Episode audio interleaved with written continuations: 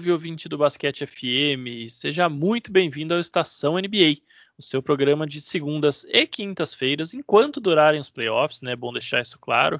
Logo, logo, Estação NBA vai mudar de periodicidade, mas a gente é, fala isso por aqui no momento oportuno, mas só para vocês já irem é, se acostumando com a ideia, né?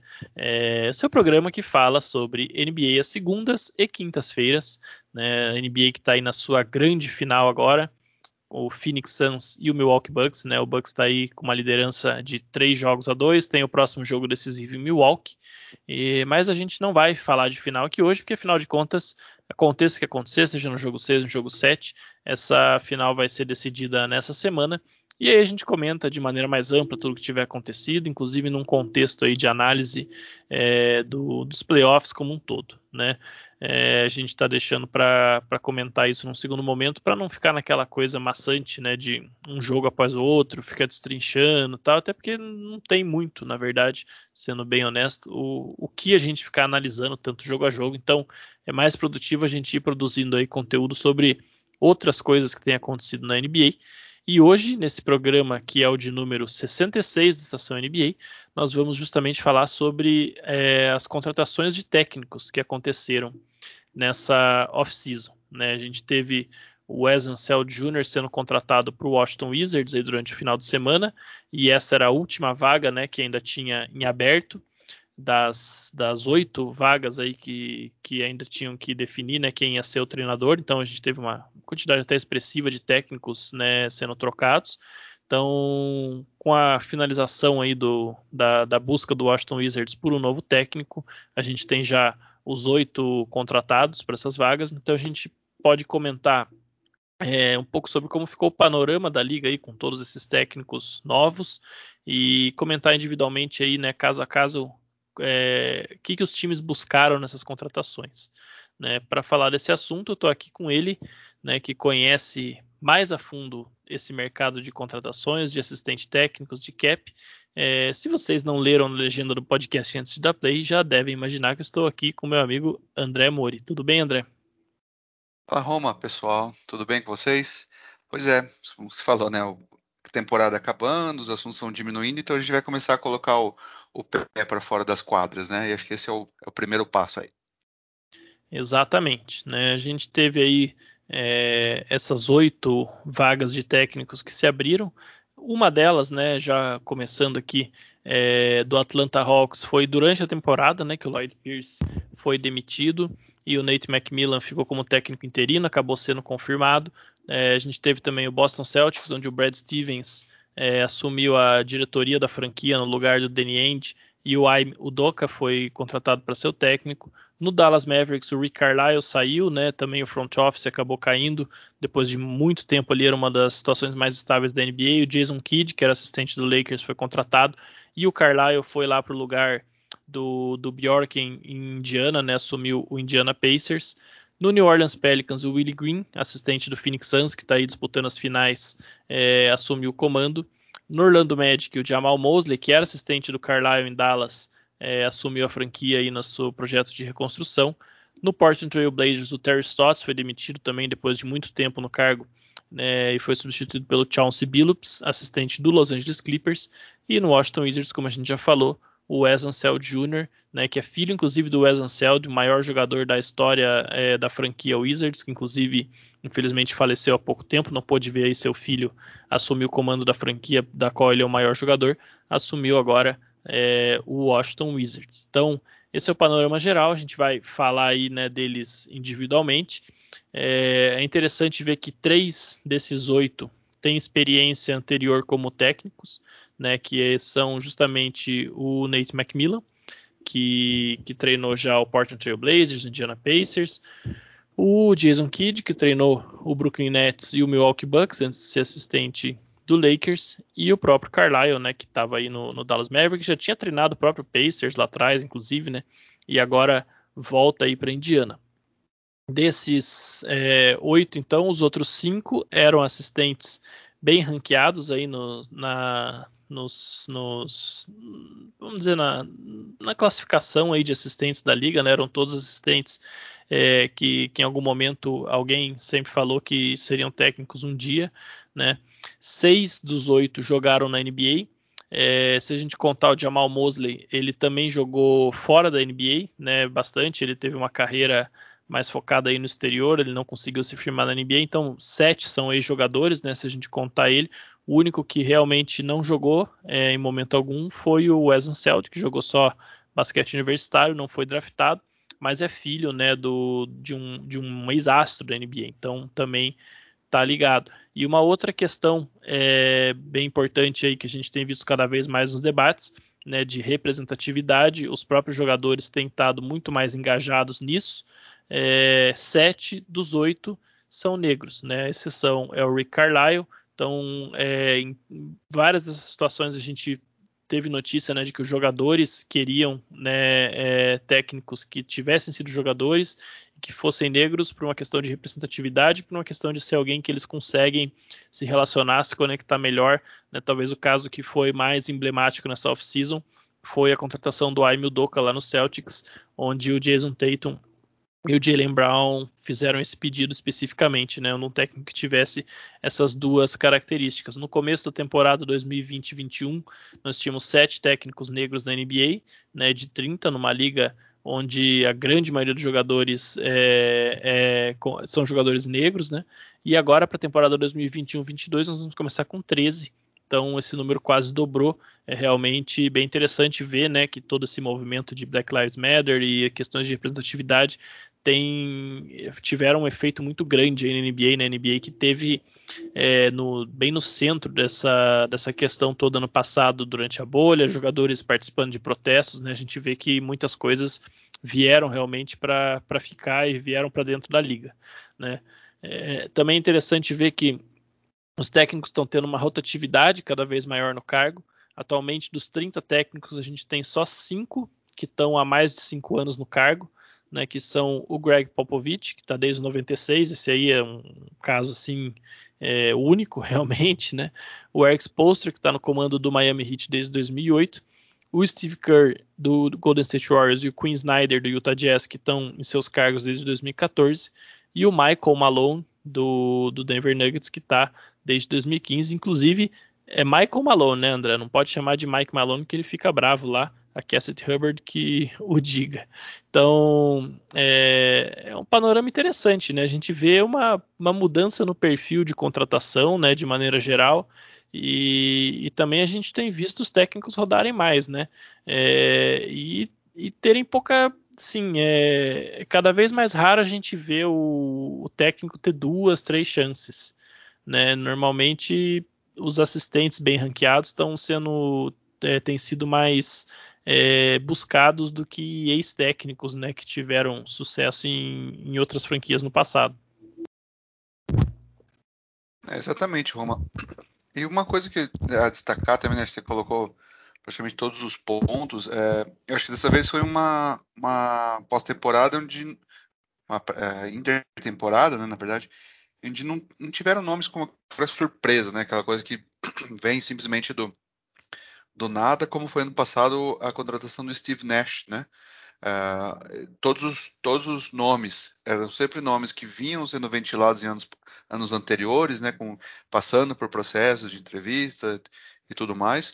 Acho que surpresa mesmo acaba sendo só pelas condições, né? Se, uh, estaria o Celtics, né? Pela, pela aposentadoria do, do Danny Ainge e aí sim a surpresa, né? O, o Brad Stevens subindo para pro front office, né? Acho que isso era algo que ninguém via ainda, né? Apesar de já ter tido um, acho que ele assumiu em 2012, se não me engano, então quase 10 anos de, de, de carreira como técnico, é, acho que era algo que ninguém esperava ainda, pela, até pela própria idade dele, né? E no Dallas a, a demissão do Carlisle, né? Mas aí também a, a, o Dallas está tão de ponta cabeça com jogador de, com né, jogador de poker profissional, apostador profissional mandando no, no, no, front office, que no final a, a demissão do Carlisle acabou sendo até natural. Né? E outro ponto a, a destacar, que deixa também corrobora um pouco mais com esse perfil, novo perfil de técnico que a gente está vendo, né, de ser contratado, foram as demissões do, do Bjorknen e o, e o Steve Van Gundy, né, no Pacers e no, e no Pelicans, de que os jogadores querem mais alguém que consiga dialogar com eles, né? Então também não é aquela coisa de passar a mão na cabeça de todos, você vê que são nomes com muito respeito, né? Todos os, os principais assistentes são nomes que os jogadores respeitam, tanto que alguns chegaram ao, bastante jogador pedir por eles. E, mas e, e, caras como era muito essa escola antiga, né, de que eu mando, vocês obedecem, vocês fazem, como fossem só peças no, no tabuleiro de xadrez, né, já não é mais, não é mais o caso. E só para finalizar, acho que é, é interessante ver que o, também a, a idade, né, é, só o Carlisle e o Nate McMillan, eles têm mais de 50 anos. Né, e acho que também de 40 são só dois ou três uh, técnicos que têm mais de 40, 45 anos. Então, assim, tá vendo? É, é uma nova, nova safra, né? São, uh, são assistentes que já têm uma carreira até longa, né? Já tão, então já tem trabalho a, a mostrar.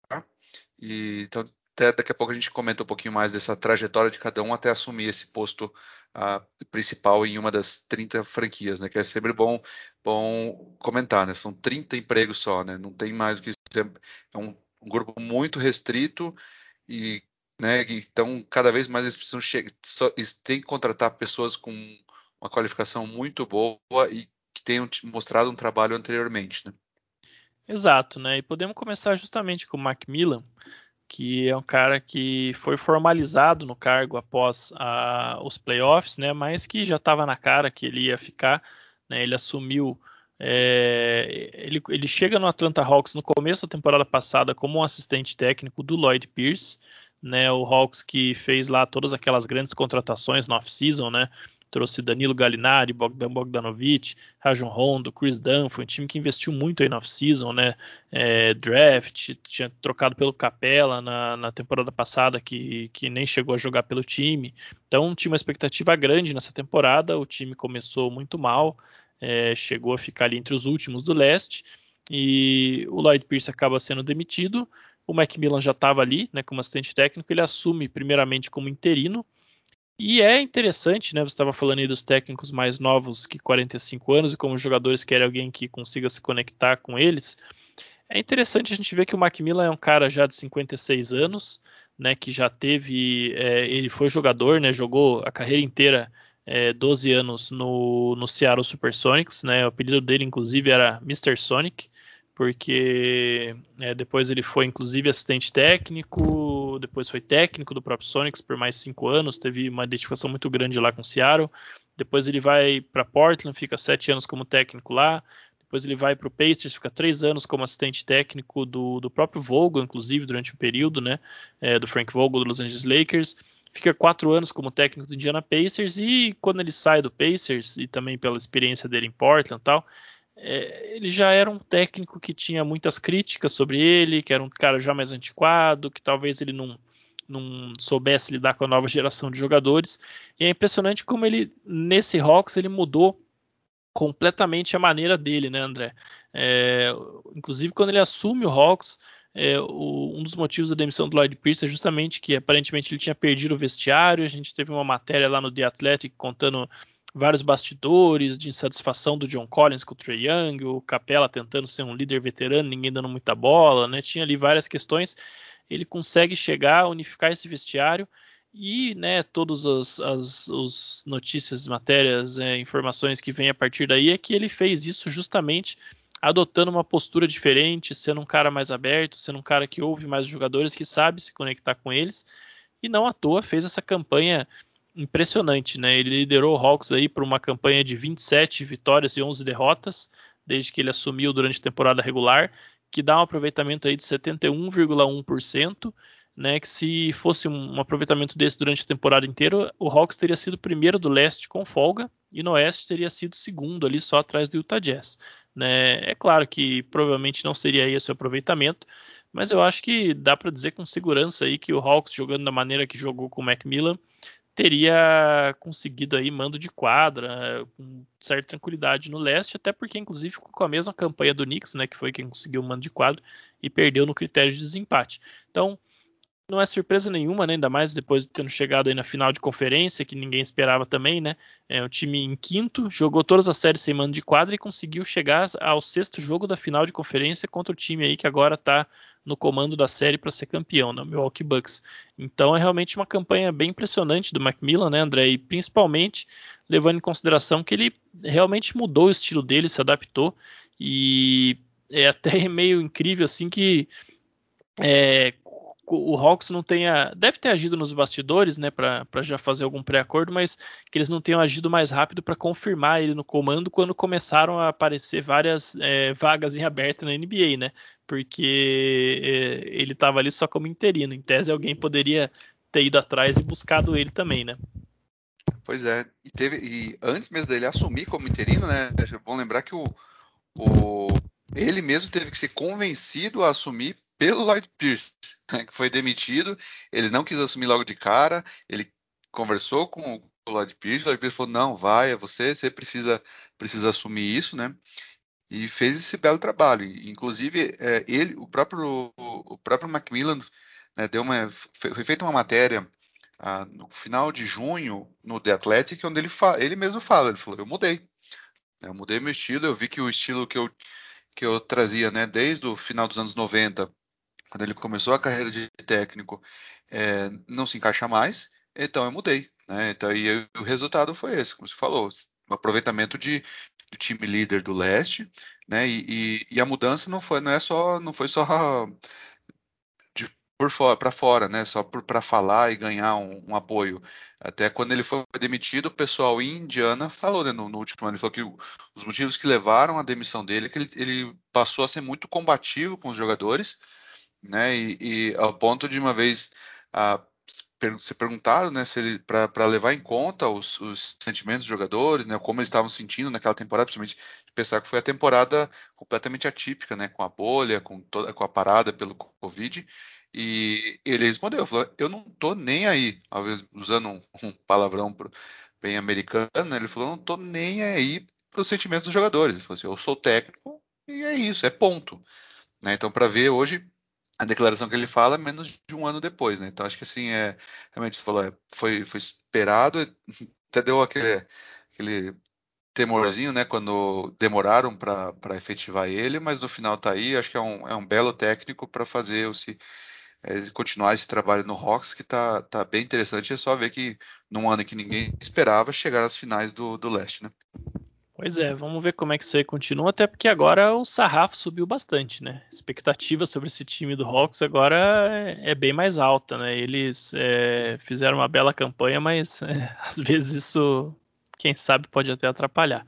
Mas, enfim, é, isso a gente vai analisar melhor ao longo da temporada, inclusive. É, a gente passa agora para o Aimil Doka, que foi é, contratado pelo Boston Celtics. Né, o Doka que foi jogador, inclusive, né, jogou vários anos aí na NBA, é, fora da NBA também, passou aí pela é, até, até, pela Liga Argentina ele passou, deu uma rodada em vários lugares do mundo, é, jogou é, com Los Angeles Lakers, com o Portland Trail Blazers, mas o time que ele melhor se encaixou foi o San Antonio Spurs, né, onde disputou ali é, três temporadas, jogou uma temporada com o Sacramento Kings também antes de voltar para o Spurs e aí quando ele se aposenta é, pelo próprio Spurs ele assume ali uma vaga de assistente técnico né, na comissão do Greg Popovich em 2012 ele fica como assistente ali até 2019 aí que ele vai crescendo no, no, nos rankings aí né, de, de assistente técnico sempre muito focado em defesa né é, se tornando um cara com um destaque muito grande nisso. Né? Inclusive que, que é, apesar de ser americano, representou o, a seleção da Nigéria né, em, em basquete aí de seleções. É, foi campeão com o, o, Port, o, desculpa, com o San Antonio Spurs né, como assistente técnico em 2014. Em 2019 ele vai para o Philadelphia 76ers é, para compor a comissão do Brett Brown, né, fica um ano lá na Filadélfia, ele inclusive substitui o Monty Williams, que tinha ido né, assumir o Phoenix Suns. É, depois de um ano na Filadélfia, ele vai para o Brooklyn Nets, onde ele passou a última temporada como assistente do Steve Nash, né, temporada de 2020 2021, até que agora foi contratado pelo, pelo Boston Celtics, né, num, num, dos primeiros atos aí do Brad Stevens no comando da franquia e com o patrocínio forte aí do, do da dupla, né, Jason Tatum e Jalen Brown, inclusive porque eles trabalharam juntos ali no contexto da seleção americana ali no, no Mundial de 2019, né, onde o Tatum e o Brown participaram representando os Estados Unidos. Então, o Doc é um cara que é, fazia tempo, né, André, que ele estava cotado aí para ser técnico e agora tem sua chance justamente numa das franquias é, mais importantes da NBA e numa situação bem interessante, né? Tem uma dupla jovem, tem várias críticas aí que a gente faz à montagem desse elenco que o Danny Ainge é, deixou pro, pro Brad Stevens, mas está agora com um novo general manager, né? Com um ânimo novo aí para trabalhar. É, eu acho que o Celtics foi, acho não, né? Com certeza o Celtics foi uma das franquias que mais decepcionou na temporada passada acho que tem um espaço grande aí para evoluir e já chegar impressionando, né? Ah, sem dúvida alguma. Eu acho que é um, é um dos, dos, cenários ideais para você acho que assumir um, um, time, né? Porque você assume, já tem as, as, os pilares da, da franquia, né? Ah, e com contrato longo, né? tanto o Jalen Brown quanto o Jason Tatum tá, é, tem, tem contrato, né? estão na extensão de, de calouro, mas é como você falou, os últimos anos as, contratações do que, que o Andy fez, né? Deram ali uma travada no, no que o time vai poder fazer. E agora é ver a, né, como que o como que o, o Brad Stevens vai conduzir. Acho que a primeira movimentação foi correta, né? Trocar o o, o Kemba Walker pelo para ter de volta o Al Horford, né? Que além de ser uma posição de necessidade, ele também estabiliza um pouquinho mais, deixa mais estável o, o vestiário, né, por ser um cara conhecido, um jogador que os, um, que os jogadores, um veterano, né, que os jogadores mais novos ali também jogaram juntos e, e conhecem e respeitam. Então acho que é, vai ser um nome bem interessante. E o Doca, apesar de novo, né, relativamente novo, está indo para o seu a, primeiro, primeiro trabalho como a head coach, é, acho que é interessante levar, se você comentou aí, né, o, o histórico dele, é muito forte, né, como assistente. Então, ele teve anos abaixo do, do Popovich, né, sete anos abaixo do Popovich, um ano abaixo do, do Brett Brown, né, que também vem da escola do Pop. Depois um ano é, em Brooklyn com o Steve Nash, que não tem experiência, mas né, tanto como técnico, mas muita experiência fora das quadras. Ele tinha também no vestiário o próprio Mike D'Antoni, né? Então, muito, muita experiência. Foi um time com estrelas, né? Começou com duas, terminou com as três estrelas. Mas o Doc, acho que ele traz também um pouco a experiência dele em quadra, né? E como jogador, ele teve na passagem dele pelo Lakers, o técnico dele era o Phil Jackson, né? Depois ele jogou no Knicks. O técnico dele no Knicks era o Larry Brown, né? também uma lenda na NBA e na, na NCAA, né? Depois ele teve uma passagem pelo Blazers, onde o técnico era o Nate McMillan, e a última passagem, o último time dele, na verdade, nas, dentro das quadras, foi o Sacramento Kings, onde ele foi treinado pelo Paul Westphal, né, que é um, um técnico também com muita história, e o último, tanto que o, é, era o, foi o último técnico a levar, primeiro e último técnico né, a levar o, o Suns a uma, uma final de NBA. Né, foi ele que era o técnico lá em, em 93, o Westphal até que, que faleceu no começo desse ano, né, em janeiro, 2 de janeiro deste ano. Pois é, eu acho que o, o Doca, olha, é, talvez de todos esses técnicos que a gente está comentando aqui hoje, é o que eu mais gostei da contratação. Eu acho que ele faz muito sentido aí com esse elenco do, do Celtics. Ele é o tipo de técnico que eu acho que vai conseguir fazer o, o Jalen Brown e o Tatum né, ter um engajamento defensivo, que eles não, apesar de serem é, tecnicamente dois bons defensores, né, mostraram isso mais no começo da carreira. Na última temporada eu achei que eles deixaram bastante a desejar. Vai conseguir recuperar o Marcus Smart também, que, que vem oscilando bastante. Eu acho que é um cara que vai poder dar uma é, reorganizada aí, é, principalmente na cabeça né, do pessoal em Boston. Eu acho que tem tudo para ser um belo trabalho. Tô, tô olhando aí com, com bastante confiança esse trabalho que o Doca vai fazer em Boston. O mesmo não pode ser dito do Jason Kidd em Dallas, né, André? O cara que a gente tem aí já criticou várias vezes. É, vou nem falar aqui do extra quadra dele, acho que isso já foi é, bastante discutido, né? Um cara que, que enfim, não, talvez não deveria receber esse tipo de oportunidade aí, né? Por conta do, do histórico problemático dele fora de quadra. É, mas enfim, o Dallas Mavericks é, contratou ele né, é, colocou, é, demitiu também o Donnie Nelson, né, que estava ali há muito tempo no, no, no, comando da franquia, né, contratou o Nico Harrison, né, executivo é, da Nike. Então, claramente o Mavis está pensando em recrutar free agents, né? Para mim, ficou claro que a estratégia é essa. Bota um ex-jogador aí, que é o Kid, né, que, que, que conhece estrelas, que, que pode ajudar no recrutamento, e o Nico Harrison, um executivo da Nike também, é muito bem relacionado. Eles devem ir em busca de uma outra estrela aí para jogar com o Luca Doncic.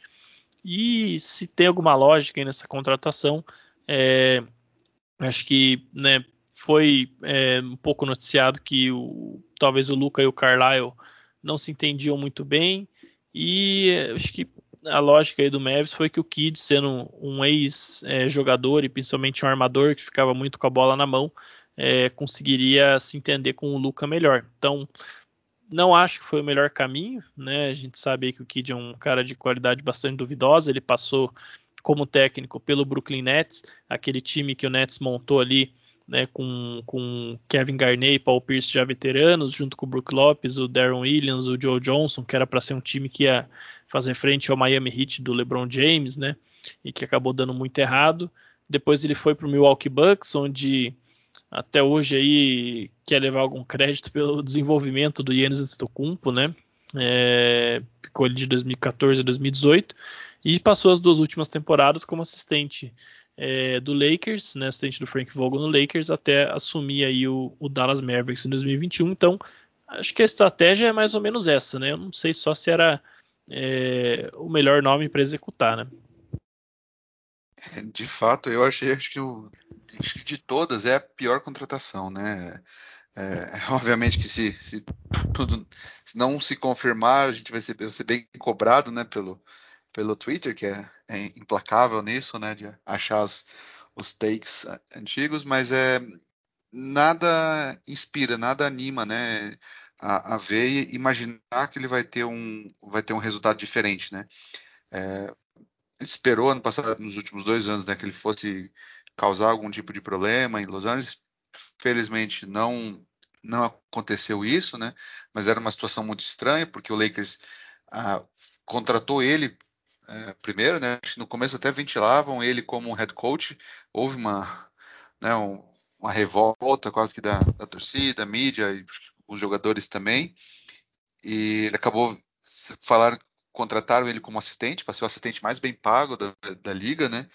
E dali fechar, tentaram fechar o, o Tai Lu, mas ter que engolir, né? Ele teria que engolir o, o kit goela abaixo, né? Sem ter opção de montar sua própria comissão técnica. Ele se recusou e o Vogel aceitou isso, né? Então, tanto que no, no começo da temporada passada ficou mesmo aquela história que o Vogel seria um, um, um fantoche, né? E no, no primeiro sinal de, de, de controvérsia ou resultado ruim, o Kid assumiria. Não aconteceu, ele conseguiu finalmente voltar ao cargo que, sinceramente, não não vejo, não tinha motivo nem, nem qualidade para isso, né? Como você comentou, dois trabalhos anteriores muito fracos.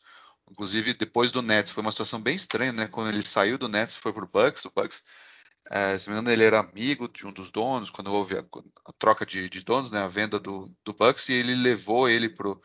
quis ele a qualquer custo, quis assumir crédito, né? Quando falou do, do Giannis, é realmente ele tem um crédito, né? De ter sido demitido. Acho que realmente isso é o que, que fez o, o, o Giannis decolar, né? Mas não sei, não, não, não me inspira confiança. Eu acho que o, o Mavis tinha um cara dentro, né? Que é o Jamal Mosley, que a gente vai falar daqui a pouco. Tinha dentro de casa, é curioso que ele nem foi cogitado. Né? O próprio Lucas sempre bancou muito ele, né? Falava dele, mesmo quando não era perguntado, ou seja, aquela coisa que causa até estranheza. Mas é, agora é esperar. Eu acho que o Mavis quis um técnico também com um pouco mais de experiência, né, para porque sabe que não tem não tem como pegar e, e, começar uma reconstrução, né?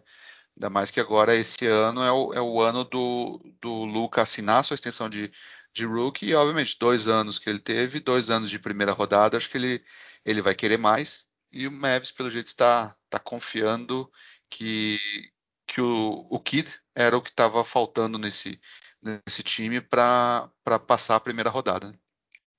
Exatamente, né? Vamos ver o que acontece aí, mas o, o Mavis está bobeando aí no momento que não pode errar mais, né?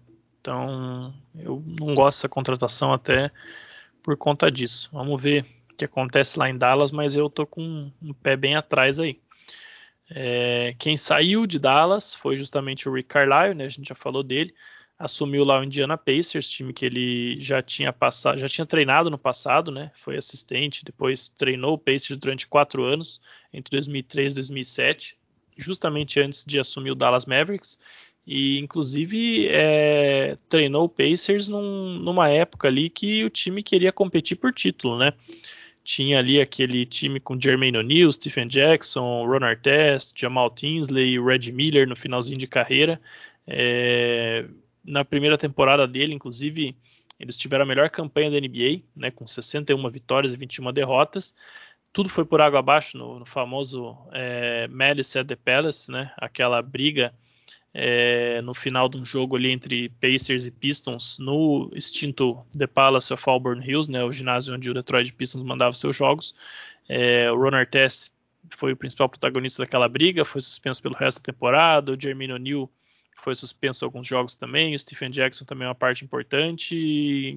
Desde daí, daí em diante, tudo foi por água abaixo. Aquele time acabou se separando e o Carlisle também indo para Dallas. Então ele volta agora para Indiana num contexto um pouco diferente, né? Um time que não briga por título, mas é um time que eu sempre brinco que eles têm é, muitos jogadores é, bons e ótimos e nenhum jogador excelente.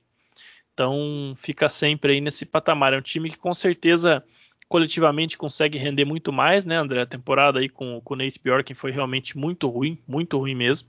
É, teve lesões, teve algumas outras questões, mas é um time que a gente sabe que tem talento para muito mais e que estava no momento ali, né? Até porque em breve vai ter que tomar algumas decisões de extensão, né? É, o Miles Turner, o Carlos Levert, o, o, próprio Malcolm Brogdon. Nos próximos dois anos aí, né? É, todo mundo praticamente, o, o Domantas também. Nos próximos dois anos, todo mundo aí vai ser candidato à extensão e um time que tem vários jogadores em bons contratos hoje, né, com, que entregam mais do que o valor de seus contratos, né, é, só você ver que é, quando você pega a folha do, do Pacers, o, o Sabonis, que acho que é o melhor jogador do time hoje, né, não tem muita polêmica nisso, ganha menos de 20 milhões de dólares. Né, o salário mais alto para a próxima temporada é o Michael Brogdon com 21 milhões de dólares. Né, Sabonis com 18,500, Miles Turner com 18, Carlos Levert com 17,500, TJ Warren é, com 12,900. Então é um time que, que tem excelentes contratos, mas esse pessoal todo, né, nos seus próximos, nos próximos dois anos aí vai precisar de novos contratos e com certeza todos eles vão ganhar muito mais. Então era um time que tinha uma decisão.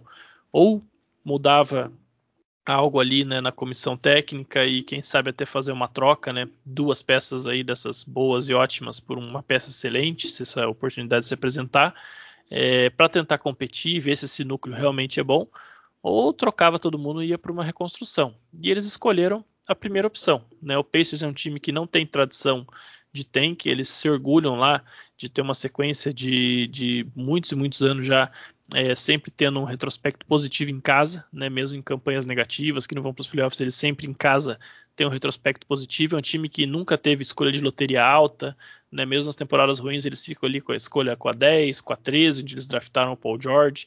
Então é um time que não é da filosofia do time, né, dos donos do time não ir para tank. Então acho que faz bastante sentido aí com esse histórico do Pacers contratar o Carlisle e tentar competir com esse núcleo, né?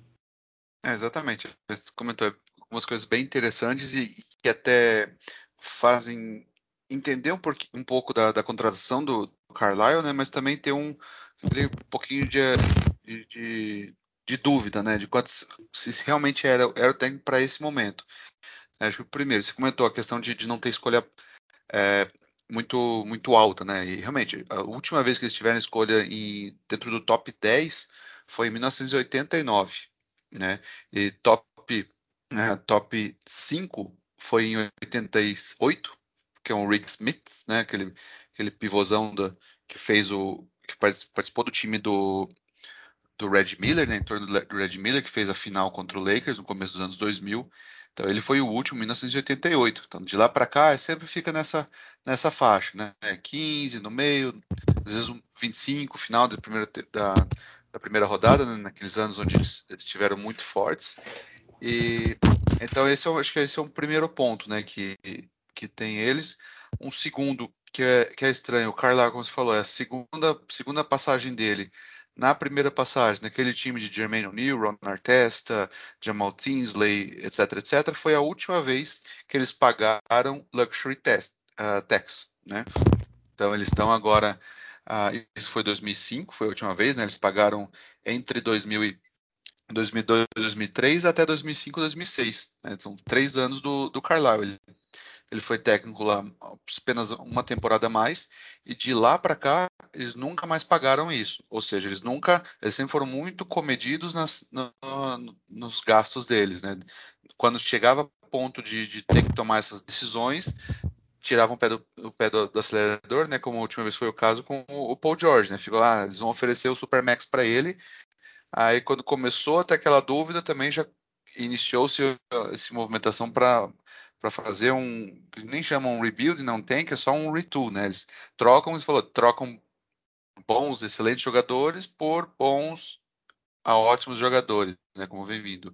Então esse é um ponto que eu, eu fico meio em dúvida. Será que eles vão de fato gastar, né? Agora dar esse próximo passo. Você comentou os salários dos jogadores são ótimos, né? Se pegar a cada dois, né? Se pegar o, o Brogdon e o Levert, né? os dois armadores, eles dão um salário de, de, de um jogador max, né?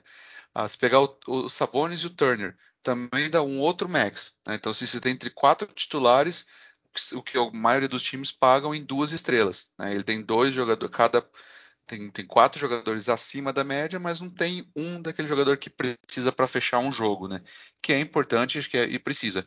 E precisa, eu acho que ainda mais do que nunca, pelo porque o Carlisle não é um técnico novo, né? Ele já é provado, tem título, então ele vem para realmente precisa dar esse, esse passo. E, como eu falei, a questão do dinheiro acho que é, é muito importante agora. Ele já tem quase 120 milhões em salário né, nos, nos, jogadores, ou seja, já estão acima do cap. O cap esse ano está estimado em, em 112 milhões, né, por enquanto.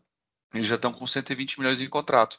Né? Isso é entre, entre 10 jogadores somente. Né? 10 jogadores com contrato ah, garantido. Tem alguns ele jogadores com contrato não garantido, uma team option do Edmond Sumner, e tem dois, uh, dois free agents que são bem importantes, né, para esse time, que foi esse time, e são tipo de jogadores que o, que o Carlisle gosta também, né, que é o Doug McDermott, né, que é o especialista de bola de três desse time, e é o TJ McConnell, né, que é um armador muito bom, muito bom jogador vindo do banco, né, ele foi um dos líderes da NBA, inclusive, esse ano em, em, em steals, é, eu acho que, se não me engano, ele chegou até a fazer um triple-double com, com roubos, né? Um negócio assim, extremamente improvável.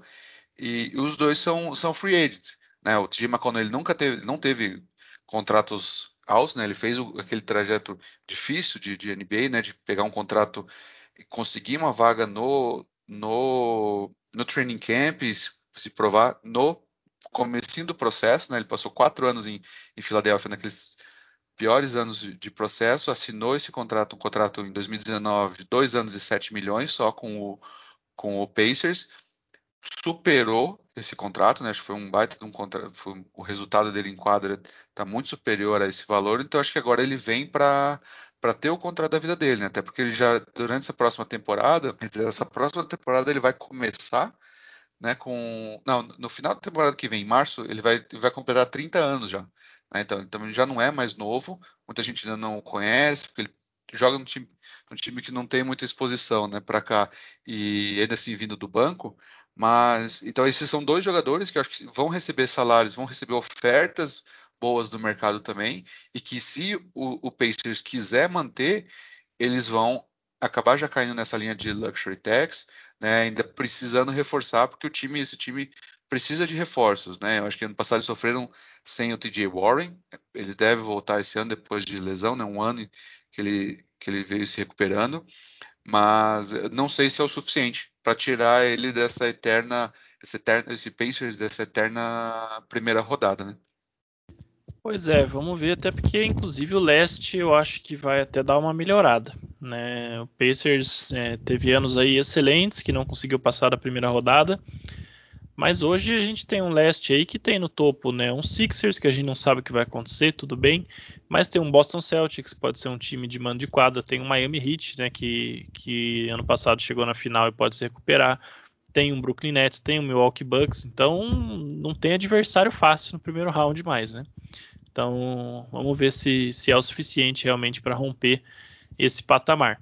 É, quem chega também com uma expectativa é, de playoffs é o Willie Green, né, que ainda não foi formalmente contratado pelo, pelo New Orleans Pelicans, porque ele está lá trabalhando né, na final da NBA como parte da comissão do Monte Williams em Phoenix, mas é, já está anunciado aí como próximo técnico do New Orleans Pelicans, vai ser o terceiro técnico que do Zion Williamson na carreira, né, que já que está indo apenas para sua terceira temporada na NBA.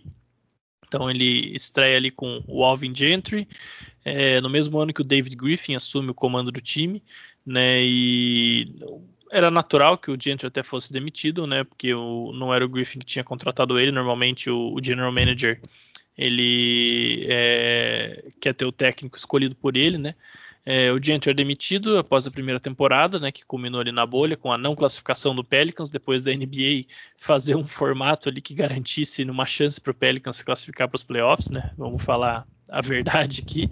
E depois o Griffin, é, na minha opinião, erra é, muito ao contratar o Stan Van Gundy, né, um cara que estava ali, não, simplesmente não conseguiu se conectar com os jogadores, não conseguiu fazer com que eles se engajassem, principalmente na defesa.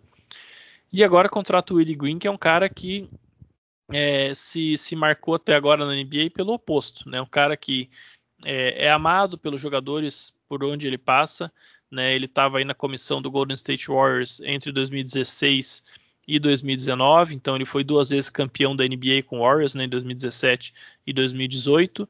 De 2019 em diante, quando o Monte Williams assume o Phoenix Suns, ele está ali é, ao lado do, do Monte, né, agora de novo disputando uma final da NBA. Então, um cara que como assistente técnico é, tá numa um ritmo bem impressionante de carreira, né? Porque se você imaginar que ele é assistente técnico desde 2016, é, em todos os anos, menos no primeiro ano dele de Suns, ele foi para a final da NBA. Né? Então, em 2016, ele vai para a final da NBA com o, o, o Warriors, né? Que, que perde pro Desculpa, ele, ele chega depois. Ele chega, ele chega depois dessa final. Então a primeira temporada dele é justamente 2016-17. Então ele é duas vezes campeão da NBA Warriors, né, 2017-2018. 2019 o time chega de novo na final e perde para o Toronto Raptors. Aí ele vai para o Phoenix Suns, o time não se classifica nos playoffs e esse ano está de novo na final da NBA. Então é um cara que tem uma carreira relativamente curta como assistente, mas que já tem muita experiência em alto nível, em playoffs, né? E, e principalmente é um cara é, muito bem quisto pelos jogadores, né, André? Que eu acho que vai ser uma diferença bem grande aí do Stan Van Gundy, que muito rápido ali já perdeu o vestiário em New Orleans, né? É, exato. Só o negócio que você falou, né, que o, Van Gundy não tinha sido escolha do, do Griffin, mas ele foi, né? Isso que é, não, é, desculpa, é a pior coisa o, ainda. O, né? o, Gentry não foi escolha do Ah, o Gentry, desculpa. Isso. Ah, tá, desculpa. Então eu que ouvi errado aqui, desculpa então, falha minha. E, mas realmente foi uma contratação errada, né? Esse, também foi uma surpresa no passado, porque apesar dele ter tido, tá mostrando entender a NBA de, atual, né? Que ele, ele, ele, ficou um tempinho ali depois do Detroit participando de muitas transmissões na ESPN, né? Mostra, diferente do irmão dele, né? Mostrando bons comentários, boa leitura de jogo, nova, né? É, é verdade, né? é, não, o irmão, dele, o irmão dele é triste. Jeff Van Gundy é... comentando o jogo, olha, é uma tristeza, infelizmente. E, e, o pior de tudo é que ainda, vez ou outra, ainda cogitam ele como a voltar para um banco, né? Mas uh, parente da família, o caso de família a gente deixa para depois. É, mas e, e ele, e, né, todas as notícias que vieram de, de, de, New Orleans esse ano era muito claro disso, né? Que o falou, eu quero, quero ganhar quero ganhar, preciso ganhar, preciso ganhar, preciso ganhar. E esse time não é feito para ganhar, né? Acho que a, a, principalmente após a troca, a troca do, do, Drew, né, ficou evidente que esse time era um time de rebuilding, já com as peças também, né? Acho que era, era claro, né? Claro como a água ali que eu já tinha as duas peças principais no, no, no Zion e no, e no Ingram, né? Para ter, tinha e tinham várias peças jovens, mas muito boas em torno deles, né? Muitas escolhas, é, alguns bons veteranos de, de, de, banco, né? Principalmente o, o Steven Adams, de elenco, né? não de banco. Mas, e o jogador de transição, como por exemplo o Eric Bledsoe, que acabou vindo contrapeso na troca do, do Drew. É, mas foi esse desastre que foi essa temporada, muito abaixo do, do, do esperado, né? Acho que nenhum time. Não, não, era esperado que, que, fosse aos playoffs, sexta, sétima a, a posição, mas era esperado que eles fossem, pelo menos, estivessem ali brigando na faixa do, do, do play-in, né? E o, o Pérez acabou chegando em décimo primeiro, mas muitos naquela fase que os quando já estava a, a, vaca já tinha ido pro brejo, né? E, então ganharam mais alguns jogos. Aí entra o Willie Green, você falou histórico como assistente muito bom, sempre participando de bons times com muita experiência né, nesses momentos cruciais. E é curioso, uh, diferente do, do Amy Udoka, né? Ele como, como jogador, ele passou por diversos times, uh, praticamente todas as temporadas que ele teve, todas as passagens por onde ele teve, caos, né? Principalmente no, no, no Sixers, que foi a primeira, a primeira experiência dele. Ele pegou, se me engano, dois ou no, três ou quatro técnicos, né? Como du, durante os anos que ele, que ele passou por lá. Então ele chegou uh, numa transição do, do Larry Brown, do time que foi às finais do foi as finais do, da liga, né, contra o Lakers também. Uh, então ele pegou uh, Ayers e Ford no primeiro ano, logo no primeiro ano na temporada com, com, dois técnicos, depois um técnico que só rodou a primeira temporada, né, o Jim O'Brien, depois veio o Maurice Cheeks, ele ficou ali três temporadas e um décimo da temporada, que já foi demitido também.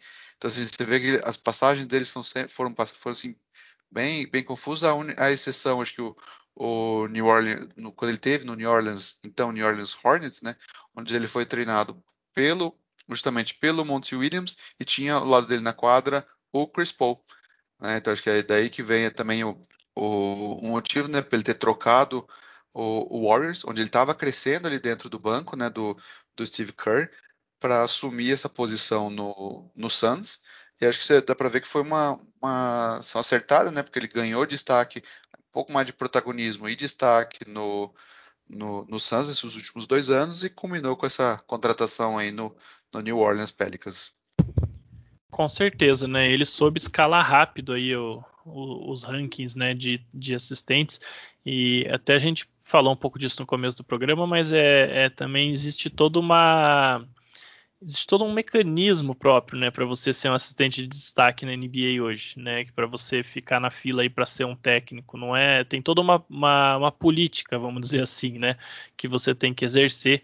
Não é só você ser tecnicamente bom. E o Willie Green ele soube é, trabalhar com muita habilidade aí, né, esse, esse ambiente aí da, da política entre os assistentes técnicos e técnicos, enfim, executivos, tudo mais, e é, chegou bem rápido aí no cargo e numa situação que tem seus problemas, o David Griffin tem que trabalhar nesse elenco, mas eu acho que quase todo assistente técnico da NBA que estava procurando aí uma vaga de head coach, é, ser o técnico do Zion Williamson nessa altura da carreira é, é, o que muitos deles gostariam, né? Teriam aí como uma das suas primeiras opções, se não a primeira, né?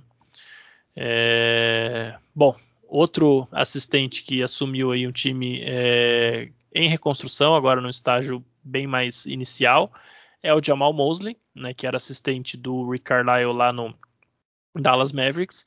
É, você já falou sobre ele, um cara muito bem avaliado pelo próprio Luca Doncic e tudo mais. É um cara que é, participou do draft 2001 da NBA, mas não, não foi draftado e não conseguiu nenhuma vaga ali para para tentar ali com a D-League, né, que na época não era nem D-League, era D-League. É, aí ele deu uma rodada aí, jogou é, na Austrália, depois ele jogou na Espanha também, é, passou por, por, basquete até da Finlândia, da Coreia do Sul, mas teve uma carreira curta como jogador, né, apenas quatro anos, e logo ele já é, vira técnico, ele, ele vai ali para o Denver Nuggets, naqueles anos que o, o time estava em ascensão, né, com o Carmelo Anthony, depois chegam o Allen Iverson, o Chauncey Billups, ele vai para uma função de desenvolvimento de jogadores, né, que na época estava começando, os times estavam começando a trabalhar com esse conceito, hoje é muito importante, toda equipe tem né, um ou dois técnicos assistentes nesse perfil, é, se destaca, depois ele vira assistente mesmo, né, é, em sentido amplo, fica no Nuggets até 2010, vai para o Cleveland Cavaliers ali entre 2010 e 2014, aquele período justamente sem LeBron James, né, os anos que o LeBron fica em Miami. É, depois ele vai para o Dallas Mavericks na comissão do Carlisle, né, ficou lá de 2014 a 2021, então pegou aí o final da carreira do Dirk Nowitzki, o começo da carreira do Luca Doncic e agora assume o Orlando Magic, né, que está num rebuild aí a ritmo acelerado. Então, logo logo vai poder também é, mostrar o, o, seu talento aí gerenciando um time que tem o que entregar dentro de quadra, né, André? Não vai, eu acho que o Magic não vai ser um time que vai ficar dois, três anos penando muito, não. Não, definitivamente não. É, você falou né, do, do Doca como sua contratação favorita e essa daqui é, é a minha. Né? Ano passado, o Mosley foi um dos finalistas ao, à vaga no, no Rockets, né? com, com o Silas, também era um dos meus, dos meus favoritos, né? dois dos assistentes que eu mais gostava nos, nos últimos anos. Né? E agora o Mosley finalmente tem a chance dele. Né? Também é um, é um, técnico muito bom, ele vinha crescendo, os jogadores gostavam, você falou, os jogadores gostavam muito deles. Ele é dessa, dessa nova geração, né? Ele tem somente 42 anos e e apesar de, né, ele tem muita fama por, pela parte defensiva, até porque ele é, desde 2018, ele é o responsável pela estratégia, foi, né, é, é, responsável pelas estratégias defensivas do, do Magic, ah, apesar da defesa do, do, do Magic, não, do, do, Mavericks, mas ele nunca conseguiu decolar. Mas ele também tem uma questão de acho que o, o, o elenco do, do Mavericks não era muito feito, muito propício para que ele pudesse fazer isso, né? E agora ele cai no Magic, é um estágio inicial de, de, de rebuilding mesmo. Acho que no, logo após a trade deadline, né, quando teve ali o saudão do Magic, né, trocando os veteranos, ficou evidente essa, que, que esse era o caminho. E o, o, próprio Steve Clifford, a gente comentou nos nossos programas aqui mesmo que o Clifford não, é o, não era um técnico para esse momento, era meio que esperado, é, esperado essa troca. E ainda bem que o Magic foi, entendeu e soube fazer a leitura correta do, do que eles têm, no elenco que eles têm, né? E para onde precisam ir e que tipo de voz que eles precisavam, precisavam para isso, né? Hoje, se a gente pegar o elenco do, do, do, do Magic, eles têm bastante jogadores em, com contrato, né? Já. Uh, tem quatro jogadores, três jogadores, né? Com. Não, são cinco. Mentira, são cinco jogadores de é, escolhas de primeira rodada né, então que ainda estão naquele estágio bem, bem de jovens, que é o Mobamba, o Wendell Carter Jr., que veio no, pela troca pelo Vucevic, né, e, e as é, três escolhas que o, eh, duas escolhas que o Magic fez no Cole Anthony ano passado, o Chuma Okiki, que assinou só ano passado, mas foi draftado em 2019, e o Arjen Hampton, que também é um, um calouro que veio ano passado na troca do, do Aaron Gordon, né? Então, assim, é, é, um time muito novo. Desses todos os jogadores, se o Otto Porter não, não renovar, né? Ah, eles têm de veteranos o, o, o, Terence Ross, com 30 anos, que deve ser trocado. Ele já, já são do, dois, duas temporadas onde ele é muito é muito citado em rumores de trocas, né? Então eu acho que ele deve ser trocado mesmo. E o Gary Harris, que é, um, é o segundo veterano com 26 anos. É absurdo. Assim, para vocês verem como o time é novo, né? todos esses outros jogadores uh, têm menos, têm 22 anos, 22 a 23. Os veteranos também com, com extensão, os calouros, né, com que já assinaram extensão, que é o Markel Fultz e o Jonathan Isaac, os dois têm 21, 23 anos somente, né? Então é, é, um time muito jovem, um time que falta falta uma voz, né? Não tem uma, uma voz forte no, no elenco. Imagino que eles vão endereçar isso na, na Free Agents, né, indo atrás de, de alguns veteranos para guiar esses caras. E um técnico com, com uma voz forte também assim ajuda demais, né, enquanto não acha esse veterano. Eles falou, acho que o, o, rebuilding vai ser mais rápido do que o esperado. Esse ano mesmo eles têm duas escolhas no top, 5, top 10, né, a 5 e a 8.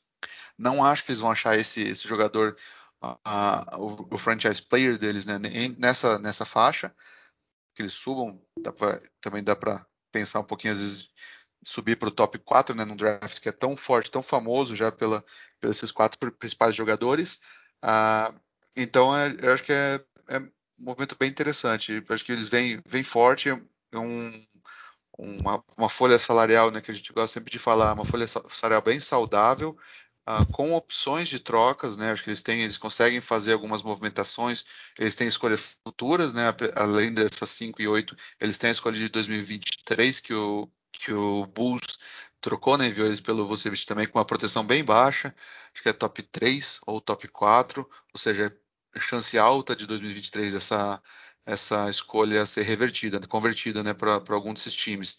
Então, acho que olho no Magic, é um time que vai ficar bem interessante aí. E quem sabe, rapidinho, de, de alegria do nosso amigo Estabolito nela do, do Jumper Front Office. Exatamente, né? Eu acho que depende. Eu tenho a impressão que esse time do Magic, aí, dependendo do que fizer no draft, vai ser um dos times mais divertidos de assistir esse ano, né? Principalmente a gente que gosta de assistir é, time jovem que perde bastante, né, André? Então, é, acabam sendo alguns dos, dos, times mais divertidos de acompanhar durante a temporada. Você vê o desenvolvimento dos jogadores, vê algo novo ali sendo criado. Né? Então, eu com certeza vou acompanhar esse time, até porque, inclusive, o fuso horário ajuda bastante. Né? Os jogos em Orlando sempre começam muito cedo, então eu gosto quando o Orlando Magic tem um time divertido. Facilita bastante aí o nosso é, trabalho de assistir os jogos. Né? É... E o nosso sono, né? Exatamente, né?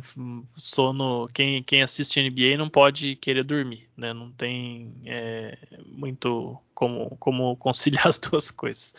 É, o nosso penúltimo técnico hoje é o Chauncey Billups, que assumiu o Portland Trail Blazers, né? O Billups que foi jogador também, foi All-Star, foi era o armador do Detroit Pistons ali, que foi campeão em 2004, né? Ele rodou vários times aí ao longo da carreira, mas no Pistons foi onde ele teve o seu, tanto a sua maior estadia como mais sucesso, né? Jogou ali de 2002 a 2008. Antes disso, ele foi draftado pelo Boston Celtics, jogou em Toronto, jogou em Denver, jogou em Minnesota, depois ele volta para Denver ali num, numa passagem da carreira dele que também foi, foi bem frutífera, né? O time chegou em final de conferência ali junto com o Carmelo Anthony contra o, o Lakers do Kobe e do Paul Gasol.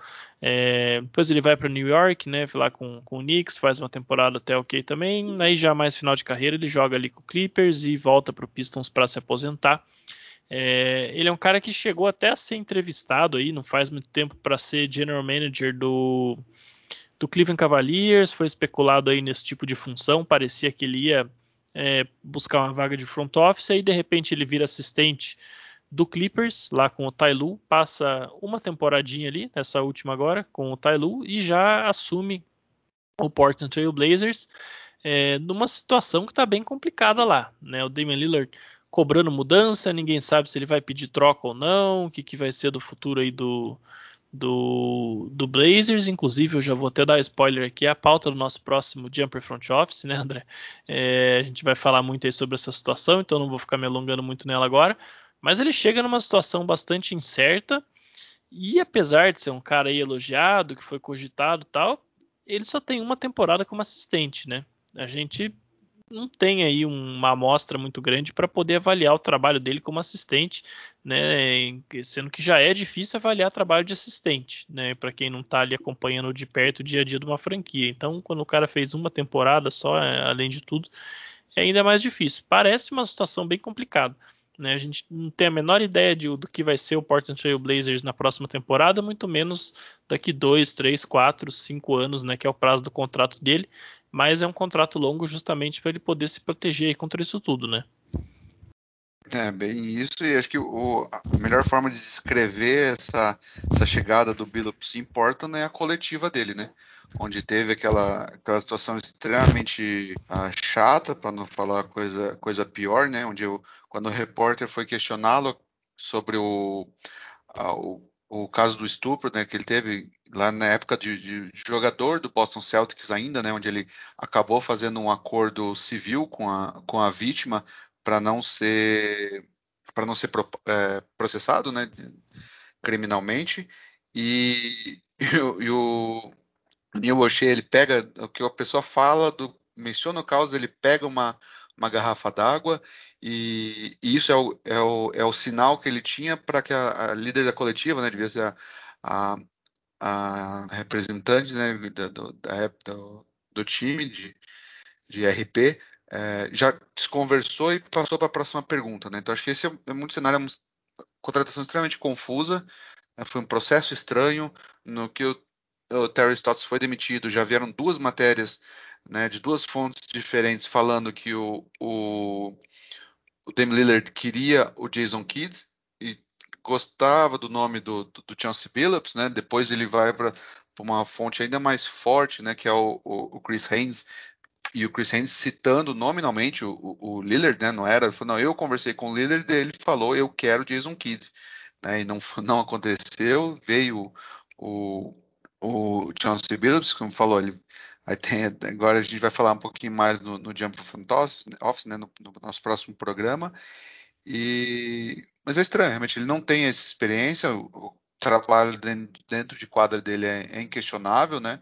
Uma carreira não foi uma carreira linear, por uma escolha top 5 né, de, de draft, mas ele atingiu né, os principais objetivos que qualquer jogador tem, foi All-Star, All foi uh, um líder de uma franquia, foi campeão, né, sendo líder dessa franquia, e, mas como técnico é outra coisa, né? Ele não tem experiência, ele teve uma, uma passagem pela na mídia, né, que foi bastante elogiada também na ESPN, era muito cogitado para front office, como se falou, até ele teve algumas algumas é, falou do Cavs, o próprio Wolves também considerou um tempinho, né, antes de, de fechar no, no Rosas, é, mas como técnico é, é uma, uma dúvida ainda, né, acho que a gente não tem muito como avaliar, é só entender, mas eu, eu também não dá para saber que condições que ele vai assumir, né, com que elenco ele vai ter.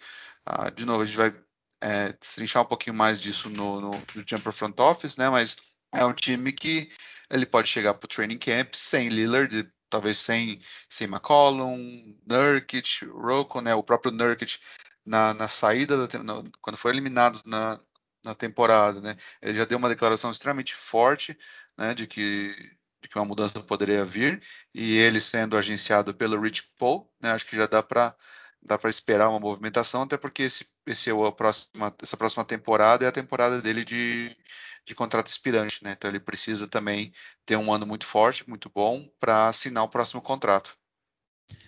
Pois é, não sei o que vai acontecer em Portland, né? A gente vai justamente tentar responder isso no próximo Jumper Front Office, então não vou me alongar muito aqui, mas é uma situação bem complicada. Eu é, de, eu, se fosse técnico aqui, eu não né, eu falei que o emprego do Pelicans, apesar das, das dificuldades, era um emprego bastante atraente. Eu não sei não se esse emprego do Blazers dessa lista toda não é o menos atraente de todos, sabe? Porque é, tem o Wizards também que a gente vai falar agora, que é uma situação incerta, mas o, o Blazers é o que está com mais cara que a coisa vai realmente explodir e tomar um caminho bem diferente. Né? O Wizards justamente contratou o Wes Anseld Jr., a gente já falou, filho do Wes Anseld, maior jogador da história da franquia.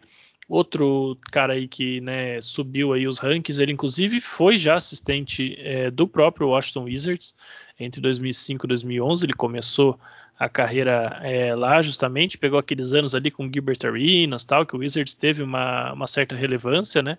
Depois ele passa uma temporada no Golden State Warriors em 2011 12, passou três anos no Orlando Magic, 2012 2015, e depois passou seis anos no Denver Nuggets, né? Chegou lá com o Michael Malone e estava lá até agora. É, e, né, inclusive o, o Nikola Jokic tava é, diz que tentou convencer ele a não ir embora de Denver, é um cara muito bem quisto lá, é, um assistente né, que, que, era parte muito importante do esquema do Malone, é, foi importante aí para o Nuggets se firmar como um, um, time candidato a título, né, que, que tem feito nas últimas temporadas, mas assume também uma situação esquisita no Wizards, né, André? Um time que parece que não sabe muito bem o que quer. Eles estão tentando de todo jeito montar um time competitivo ao redor do Bradley Beal ali, trouxeram o Russell Westbrook e tudo mais. Mas é assim, um time que não tem muito para onde se reforçar e que é, o teto é mais ou menos esse aí, né? Time de primeira rodada de playoffs, que também não sei se é algo que, que vale a pena você ficar insistindo tanto nisso, até porque daqui a pouco você vai ter que pagar o Bradley Beal né? Tem chance aí dele fazer algum ano bom aí, pegar um All NBA, você ainda tem que pagar um, um Supermax para ele de repente, alguma coisa assim. Não, não sei qual que é o ânimo exatamente dessa diretoria é, indo para frente, né? Talvez eles tenham perdido até o, o, momento certo de trocar o Bill. Não sei, tem que ver bem qual que é o objetivo do time. Mas menor grau, o Anselmo também pode estar tá entrando aí numa situação que tudo pode mudar de repente, né? Assim como o Billups lá em Portland. É, pode mesmo. É, a situação, você falou, é, acho que o do o Portland talvez seja a pior situação. A do Wizard também pode ser, né? A gente pode talvez é, pensar só dentro de quadra, né? É um time muito difícil de, de, se reestruturar, de ter mudanças grandes, porque tem dois contratos muito altos, né? Dois contratos altos. A teve nos últimos anos duas escolhas top 10, mas era na parte baixa do top 10, né? Então conseguiram aí o, o, o Hashimura e depois o, o Advision, né? Então estão aí nessa tocada do, do time das Nações Unidas, é, que são bons jogadores, mas não, não dá para eles não podem ser a primeira, segunda opção, né? Segunda opções de em torno de, de Bill e, e Westbrook. Ah, então é curioso, ver qual que, vai, qual que vai ser esse caminho. O Bill sempre pregou essa questão de, da lealdade, né? Também é, ele falou que ele quer, que ele sempre quis ficar, e, e etc. Ah, a dupla com Westbrook de certa forma funcionou, né? Acho que a gente não, não esperava. O Scott Brooks fez ali alguns ajustes após um, um começo bem difícil do, do, do, Wizards, né? Então deu uma, uma animada assim no que poderia ser feito. Perderam lá no começo alguns jogadores, logo no começo, né? O Thomas Bryant, que estava sendo o parceiro ideal do, do, do Westbrook, né? Que depois da, da, da trade deadline conseguiram recuperar isso com, com o Gafford. Então assim tem uns bons nomes, né? Acho que dá para vai ser um trabalho interessante do Wes Ansel Jr. Uh, você falou, o Diogo ficou implorando até o último minuto para ele não aceitar, né, para ficar com, com ele em Nuggets. Acho que isso, isso significa muito, né, do tipo de, de, de técnico que ele é, né. E tem algumas coisas que hoje ele foi apresentado, inclusive, né, ele foi o último, uh, último técnico a ser efetivado. Até o, tem o Willie Green ainda, mas ele já, já até carta marcada, né, no último treino, até antes do jogo 5, o próprio time do, do Suns fez uma homenagem a ele, né, ao, final, ao final do treino, e que é que o, né, quando o seu o dono, não foi nem o, o, os executivos, né, o, ele falou, ó, uma das razões que o, que o, que o Wizards queria um técnico novo, né, um assistente, um central, é que ele falou que eles sentiram que alguns, quando traz um, um técnico, né, que já teve duas ou três oportunidades no, no passado, ah, talvez eles não queiram se esforçar tanto, né? Foi mais ou menos esse o termo que eles não querem dar aquele 10% a mais, né, para fazer o time virar quando tem adversidade no, no elenco, né? Então eles e isso, se, a gente for parar para ver, acho que ele bom, praticamente nos últimos 15, 20 anos, quase nenhum dos jogadores do elenco hoje estava tava, é, era nascido ah, quando o Wizards deu uma chance a um, a um novo técnico, a um técnico do zero. Os últimos foram o Scott Brooks, o Randy Whitman e antes dele o Flip Saunders. Né? Então a gente vê que eram todos técnicos com muita experiência e que nunca conseguiram levar o, o Wizards a algum a lugar além de uma de uma segunda rodada de playoffs, né? Ah, então é uma mudança, é uma, uma nova visão. Os, os, jogadores, né, nas entrevistas de saída da temporada, eles falavam que eles queriam alguém com que trouxesse uma intensidade defensiva maior e comunicação. Então você vê assim, a gente já de todas todas as contratações que a gente falou hoje, era uma das coisas mais comuns que se fala, que se ouvia falar é comunicação. Né? Então, a mesma coisa e é também uma, uma, já deixa de ser coincidência, né, quando a gente vê um padrão de que eram técnicos com mais experiência, de uma escola anterior, com uma nova geração de jogadores, né? Então criou essa essa barreira. Então esses times ao menos interessaram isso, acho que é bacana, né? É bom isso. E, e o Ansel também ele falou, né? Ele falou ah, quando perguntado, né, de, de como é que seria treinar o Westbrook e Bill, eles falaram, ah, eles querem responsabilidade, né? Eles querem também ter essa um pouco mais, eles estão tanto com a bola, também ter essa responsabilidade e, e, eles sabem que o ataque não é problema, né? Acho que então o, o próprio Ansel falou, tudo bem, tá aqui, vocês querem a liberdade, tá aqui a liberdade, vão ser cobrados, mas então eu vou, né? Minha, meu caminho vai ser pela defesa, né? Então acho que é, é bem bacana. E eu também acho que é, é, é uma daquelas coincidências, não, não tanto coincidência, porque não tão aleatórias, né, ao acaso, porque, porque o Ansel ele, ele cresceu dentro do Wizards, né, do Bullets e Wizards, né, antigamente, o nome antigo, o pai sendo o maior nome e o, o até falou, né? Ele falou, ah, acho que meu pai tá, ele tá lá de cima sorrindo, né? Muito e muito feliz pela oportunidade que eu tô tendo aqui de treinar o time que ele é,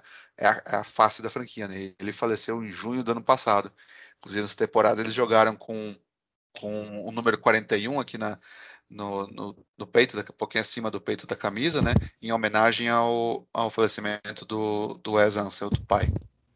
Exato, né? Uma daquelas histórias legais do esporte, então eu é, torci pelo sucesso do Ansel, né? não só por isso também, mas sim porque ele é um, um cara legal aí, parece ter é, é, bastante a confiança dos jogadores por onde passa, né? De outros colegas de trabalho, então. É, e eu acho que é uma situação parecida até, né, guardadas as devidas proporções, com a do Doca lá no Celtics, né? Essa questão dos jogadores quererem a responsabilidade, quererem o engajamento defensivo. Eu acho que, que tem muito a ganhar sim. Tem alguns jovens jogadores, né? Tem o, o, o Rui Hatimura, tem o, o Deni Avdia, então jogadores que podem evoluir é, nessa, nessa seara também. Então, vamos ver. Quem sabe né, o, o Wizards tem um nível aí para alcançar que, que a gente não conhecia ainda. E é um time que eu pessoalmente achei divertido de acompanhar, apesar de todos os problemas e defeitos na temporada passada. Era um time divertido de assistir. Então vamos ver como é que isso se mantém para a próxima temporada. André, a gente já passou aqui um pouco do nosso habitual né, no, no tempo no podcast, mas eram muitos técnicos para falar, então eu te convido aí para deixar as suas considerações finais para esse Estação NBA 66 sobre os novos técnicos da NBA. Ah, tá certo. Agradeço ao pessoal que mais uma vez ouvindo, ouvindo a gente. Acho que só uma última uh, coisa que eu lembrei agora de, de mencionar, né, nesse então, nesse monte de técnico novo, né, uma nova geração, uma coisa também está tá se tornando mais, cada vez mais corriqueira, é eles também terem uh, assistentes com passagem anteriores, né, por, por, por como técnico. Né, então também eles não, não vão, eles sabem que, que isso é importante, essa experiência não é não não é se destacar, por mais que tenham feito trabalhos que não, não deram certo e tudo mais, ah, então, praticamente todos os times, esses casos, cada um tá, tá puxando ao menos um jogador com, com experiência, né? Como foi ano passado o, o Steve Nash. Você vê que esse ano, agora eu, eu, lembro de ter lido, agora não lembro de cabeça. O único de cabeça que ficou foi o, o Blazers, que já anunciou o, é o Scott Brooks, né? Ele, ele vai ser um dos assistentes do, do Billups lá em Portland e, e os outros também estão, tá, cada um tá pescando aí um cara com um pouquinho mais de experiência que também é importante, né, de ter aquele timing de quando puxar é, durante um jogo, quando, quando chamar um tempo, né, para parar uma, uma run do time adversário. Então também é, é esse pessoal também não tá, não é tão bom você ver, que eles são, são novos, mas tem, sabem ler isso, entender isso e dar essa, a, dar essa devida a importância à experiência. Exato, né? Até inclusive é, lembrando que muitos desses times são times jovens, né? Então essa experiência ali vindo do banco é realmente muito valiosa. Bom, a gente fica por aqui, né, com esse Estação NBA 66. É, nosso programa de quinta-feira, a pauta vai depender do que acontecer na NBA. Né? Se o Bucks fechar a série amanhã, a gente vem aí com um programa fazendo meio que um balanço aí dos playoffs em geral, focando mais na, na final, né, realmente passando a régua na temporada e já pensando em off-season. Se tiver um jogo 7, que é no mesmo dia do programa, provavelmente a gente vem com uma live né, na, na Twitch antes do, do jogo. E, claro, né, para quem não, não, não gosta da Twitch, não puder acompanhar no momento, depois o áudio vai ser extraído e postado aqui no nosso feed no, no Spotify, no Apple Podcast, enfim, aonde quer que você acompanhe os podcasts, né, para quem eventualmente quiser ouvir depois. Então, por hoje era só. A gente tem aí, né, no decorrer dessa semana, o Giro Olímpico, programa dedicado a falar sobre basquete olímpico. Nós vamos analisar o grupo C. Se você ainda não ouviu, nós temos já aí no feed é, análise sobre o grupo A e o grupo B do basquete masculino nas Olimpíadas de Tóquio. É, vamos ter também o retorno do Jumper Front Office, né, analisando aí principalmente a situação do Damian Lillard, mas né, outras situações ao redor da liga que podem ser impactadas por uma eventual é, troca dele e outros movimentos que Portland possa fazer. Então, temos uma semana cheia aí no Basquete FM, nessa que é a última semana de NBA, e a partir da semana que vem a gente já começa a falar de draft, de free agency, né? Tudo a NBA não para e nós também não. Então, um forte abraço e até a próxima.